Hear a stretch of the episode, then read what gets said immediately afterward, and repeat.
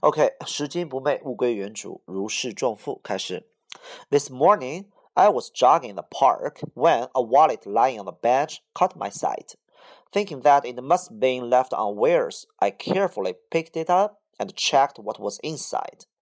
Finding some money and a card with a phone number and a name on it, which I guessed must be the owner of the wallet. Without any hesitation, I tried the number and came a man's anxious voice.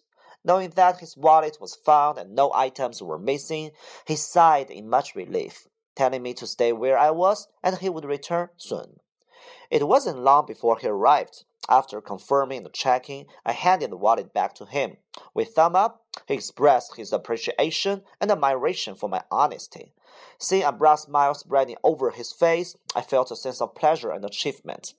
From this simple from this little simple thing, I learned that being honest is not our duty, but a kind of beauty which we should always bear in mind.